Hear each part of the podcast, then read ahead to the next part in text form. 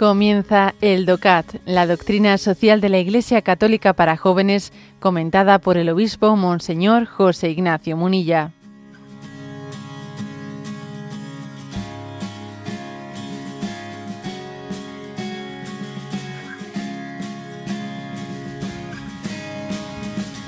Punto 94, que dice así.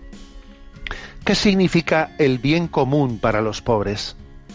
Y responde, los pobres están en el corazón de la Iglesia, pues si no, ésta estaría traicionando sus deberes.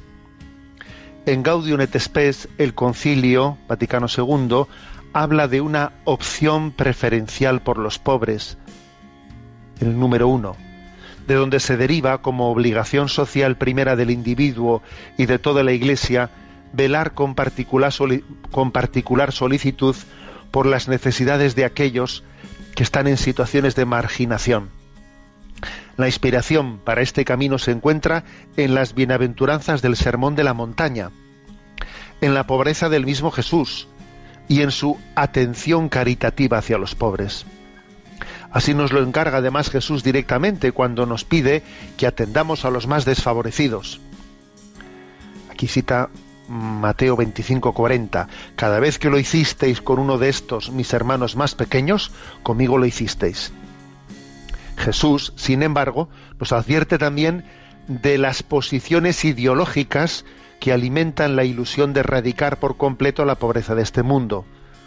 Mateo 26, 11. Eso solo será posible cuando el Señor vuelva. Hasta entonces no podremos hacerlo los hombres.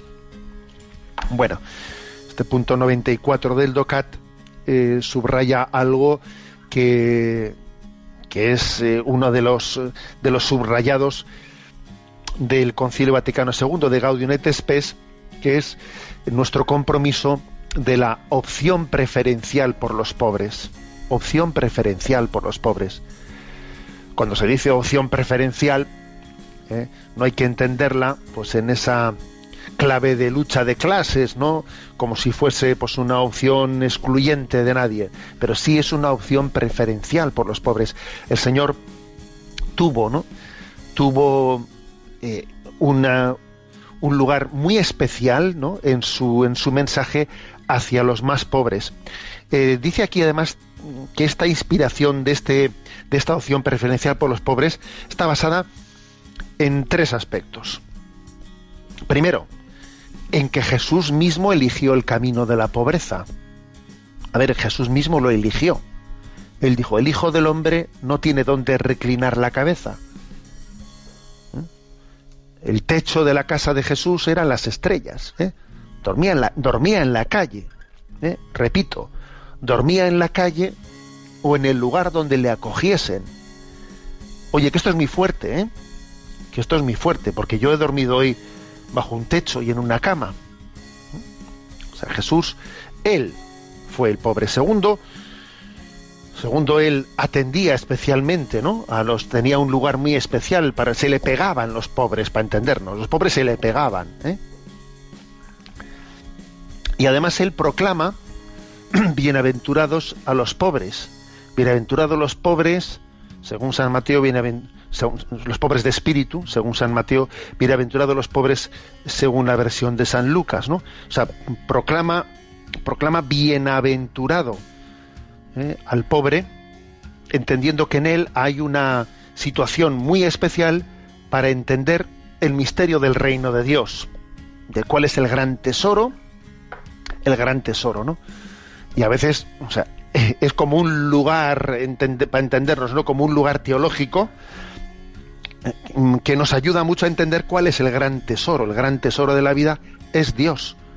Los anahuín, en el Antiguo Testamento, la Sagrada Escritura, eran los pobres de Yahvé. ¿Qué era un anahuín? Un pobre de Yahvé era aquel cuyo tesoro es Dios. O sea, no tengo nada, pero lo tengo todo. No tengo nada, pero lo tengo todo. O sea, en ese sentido Jesús eh, se relacionó con la pobreza de una manera muy clave, clave y especial, ¿no? Entonces, en la medida en que nosotros estemos de espaldas a ese, a ese gran valor evangélico que es la sensibilidad de lo que en la, de lo que en la pobreza se encierra, ¿no? de, ese, de esa bienaventuranza y de esa llamada también al, eh, acercamiento hacia los pobres, pues, pues vamos mal. ¿eh? Por ejemplo, la, la Jornada Mundial de los Pobres recientemente establecida por el Santo Padre va, va en esa dirección. ¿eh? el Santo Padre cuando estableció esa Jornada Mundial de los Pobres dijo, ojo, no quiero una jornada para pedir dinero para los pobres. Por favor, que no se hagan colectas ese día. ¿Eh? Para eso ya tenemos otros muchos días. Pero él dijo, yo quiero una jornada mundial de los pobres en la que los pobres, en la que visualicemos la importancia de que ellos sean el corazón, sean el corazón de la iglesia. Porque en la vida de Jesús los pobres lo fueron. Es más, Jesús fue pobre. ¿eh? Luego, luego eduquémonos en esto eduquémonos en esto, ¿no? en que los pobres sean el corazón de la Iglesia.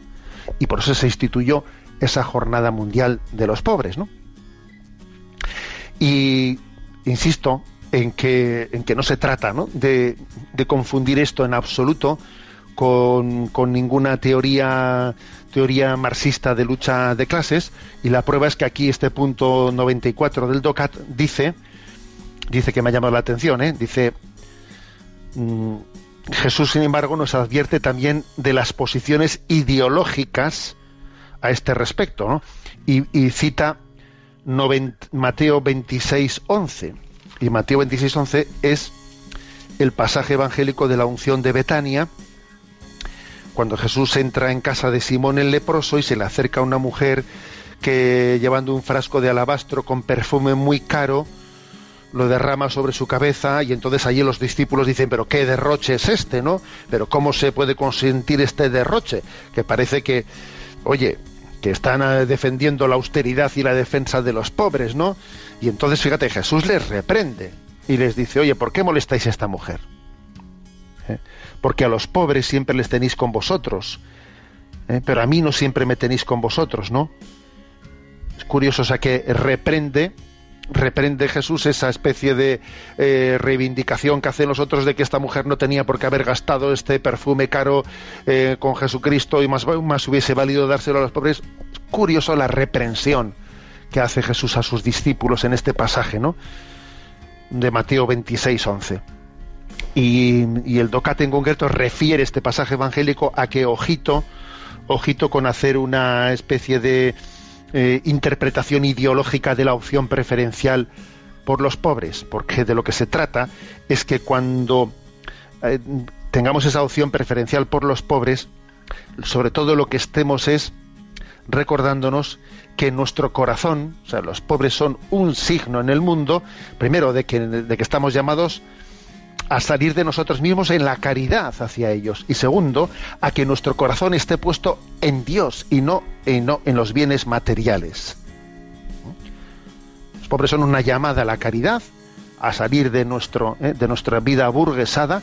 Y segundo, son una llamada a que no caigamos en cuenta de que, de que Dios es el, es el centro de la existencia y de que a veces las riquezas nos están distrayendo de esta gran verdad, que solamente Dios es el centro de la existencia.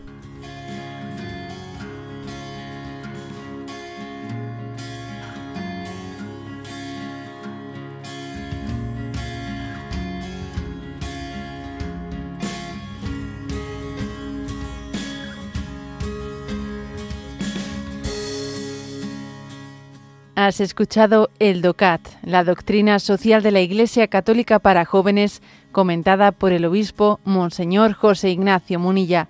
Encuentra todos los audios en radiomaria.es.